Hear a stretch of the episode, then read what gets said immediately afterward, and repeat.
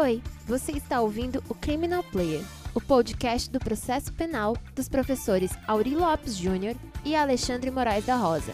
O Criminal Player tem o apoio de Emais Editora e você pode conhecer seu catálogo pelo site emaiseditora.com.br.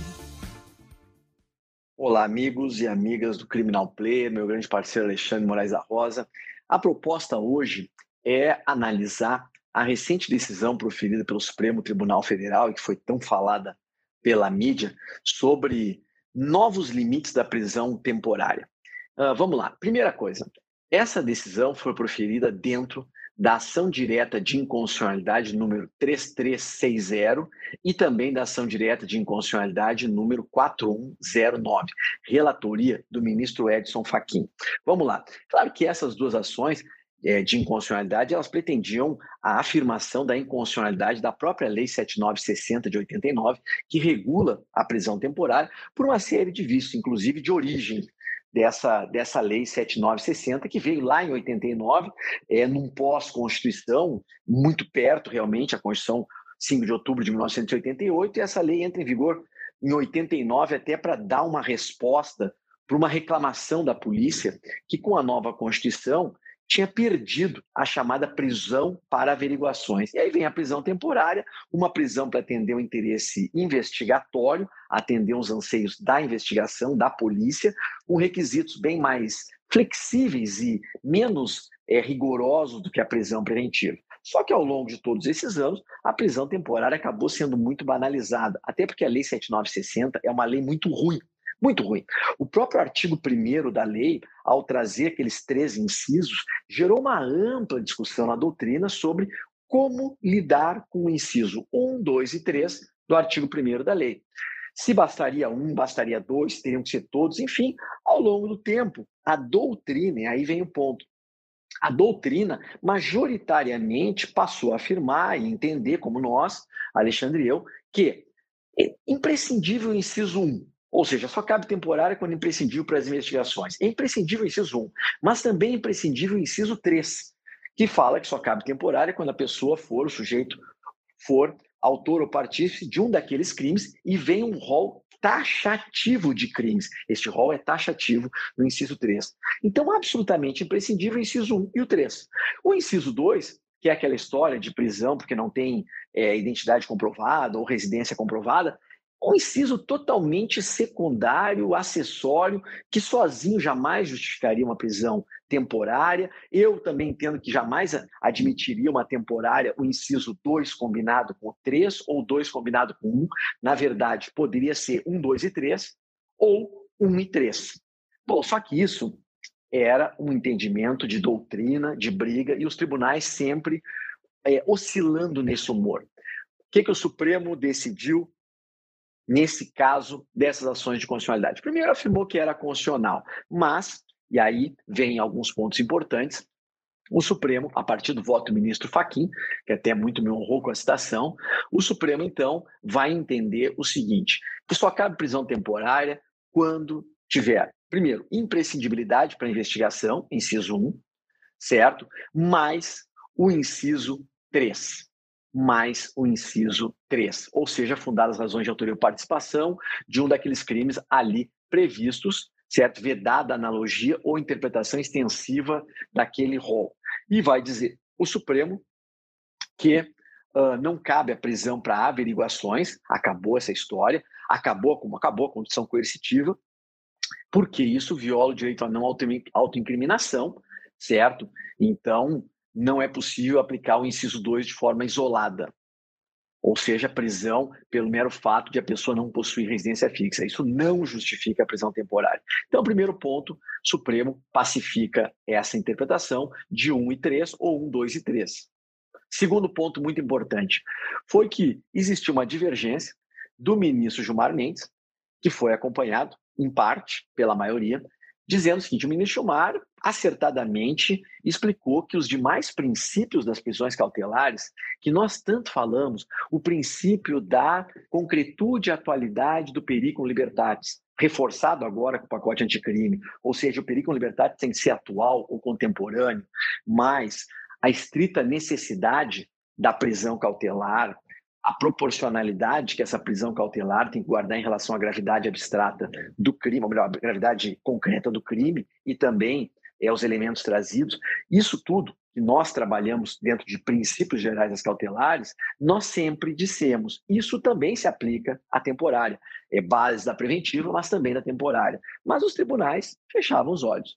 Diziam que o 282 e seguintes do CPP era só para a área preventiva, que a temporária tinha sua própria regulamentação na lei dela. Bom, o ministro Gilmar chama atenção para isso, os demais ministros acompanham, no sentido de que é preciso fatos novos, contemporâneos, que fundamentem a pedida, ou seja, artigo 312, parágrafo 2 vejam, essa medida ainda tem que ser adequada à gravidade concreta do crime, circunstâncias do fato, condições pessoais do indiciado, artigo 282, inciso 2, e também é necessário analisar o quê? Que a prisão, é o melhor, que não seja suficiente a imposição das medidas cautelares diversas do artigo 319 e 320, com base no 282. Ou seja, o Supremo acolheu essa essa argumentação do ministro Gilmar, no sentido de que esses princípios gerais das cautelares também se aplicam à temporária. Afinal, a prisão temporária é uma prisão é, cautelar, ou seja, uma espécie do gênero cautelar. O único detalhe mais é que o ministro Gilmar entendia que também deveria estar presente o artigo 313 do CPP, no que se refere, por exemplo, ao limite de pena, e é superior a quatro anos, etc., do artigo 313. Neste ponto específico do artigo 313, ele ficou vencido e o Supremo entendeu por maioria que não se exige aquela demarcação de crime, de quantidade de pena que está no artigo 313, que aquilo é só para preventivo. Eu vou dizer uma coisa.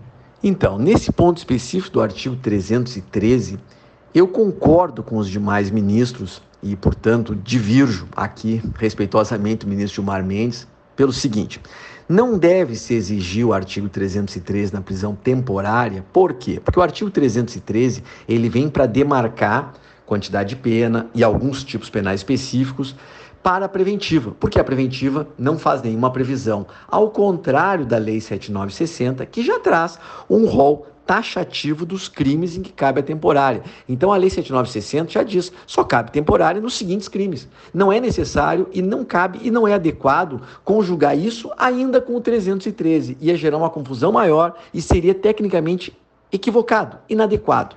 Então, em suma, essa decisão do Supremo não, não, não constitui uma grande novidade no que se refere à prisão temporária. Não constitui. Mas é importante porque ela vai afirmar, reconhecer aquilo que a doutrina, e nós, Alexandre, e eu já escrevemos há muito tempo, no sentido de aplicação dos princípios gerais, no sentido da conjugação dos incisos. Então, eu diria assim: é importante, sim, para orientar os juízes, para que os juízes entendam, ei, não é só a doutrina que vocês não querem seguir, vocês vão ter que entender que eu estou acolhendo esse entendimento e que, portanto, tem que observar o que eu, Supremo, estou dizendo. Quer dizer, uh, para aqueles que não seguiam o que a doutrina majoritária já, já explicava, até porque era coerente e lógico, e precisava da palavra do pai tribunal, agora tem o pai tribunal dizendo sim, a doutrina está correta. O que, que você acha, Alexandre? Abraços. Olá, Aurélio Lopes Júnior. Foi muito legal essa tua ponderação, mostrasse que lá atrás, quando surge a lei 7.960 de 89 do então presidente Sarney, advinda de uma medida provisória, né? O Fauzi Hassan Shuk muito bem critica isso desde aquela época, a discussão que também foi trazida no voto do ministro Faquim da mentalidade autoritária que significa a prisão temporária. De qualquer sorte, ela foi declarada agora num julgamento pelo plenário virtual, sem a discussão no plenário físico com um movimento interessante, porque depois do voto da relatora ministra Carmen Lúcia, o ministro Gilmar Mendes dá um voto, é um pouco mais tenso, tá? tanto que está referenciado no, no relatório e depois também no voto do ministro Faquim, e o ministro Gilmar volta atrás aderindo ao, ao conteúdo do voto do ministro Faquim, que por via de consequência passou a ser o um voto prevalecente nesse contexto. A grande questão que me parece aqui é quais são as hipóteses efetivas de realidade que nós não tenhamos um abuso de autoridade. Me parece muito difícil é, considerar a possibilidade de, quando for imprescindível para as investigações do inquérito policial, há uma imprescindibilidade em relação ao quê? Em relação a provas, nós temos outros mecanismos de produção de obtenção de prova, que é a busca e apreensão, por exemplo. O segundo, a possibilidade de ele ser chamado e prestar declarações, se ele não foi convocado, ou mesmo que ele tenha sido convocado e não tenha aderido ao esclarecimento, ele tem esse direito fundamental a não contribuir para a investigação. Terceiro, se ele não está nem na condição de indiciado, nós não podemos aceitar que ele tenha uma surpresa da sua condução. De sorte que, se não é por pobreza, que foi extremamente afastado aqui, até que enfim se reconheceu a impossibilidade de se punir pobres, né, que é as pessoas de moradores de rua, o CNJ acabou de lançar um manual reconhecendo a importância dessa, dessa variável para todos nós. E se não, se for nós tivermos a em clareza de que o inciso segundo, quando o indiciado não tiver residência fixa ou não fornecer elementos necessários ao esclarecimento de sua identidade, isso é motivo da prisão preventiva. Tem lá, nós temos um, um, um dispositivo expresso da prisão preventiva quando não souber a identidade do agente. Então, não é prisão temporária que se trata. E quando se, se nós falamos de pobreza, não há fundamentação. E aí é quando houver fundadas razões de acordo com qualquer prova admitida na legislação penal, da autoria ou participação do indiciado nos seguintes crimes. Ótimo, em que eu acredito que é fundamental os crimes de catálogo, aliás, que devem servir de orientação para encontro fortuito e todas as demais possibilidades. Então, nós temos aqui uma importância fundamental, que é o pedido de prisão temporária tem que ter um objetivo, um objetivo declarado, que uma vez obtido significa a soltura do agente. Nós não podemos manter alguém preso que tem a presunção de inocência a seu favor para fins de obtenção de uma, de uma finalidade. Aqui, como bem destacado no voto do ministro, nós temos uma finalidade definida e essa finalidade tem que ser realizada imediatamente, porquanto nós poderemos transformar a prisão temporária, como aconteceu recentemente na história de várias operações e principalmente da Lava Jato como instrumento de coação.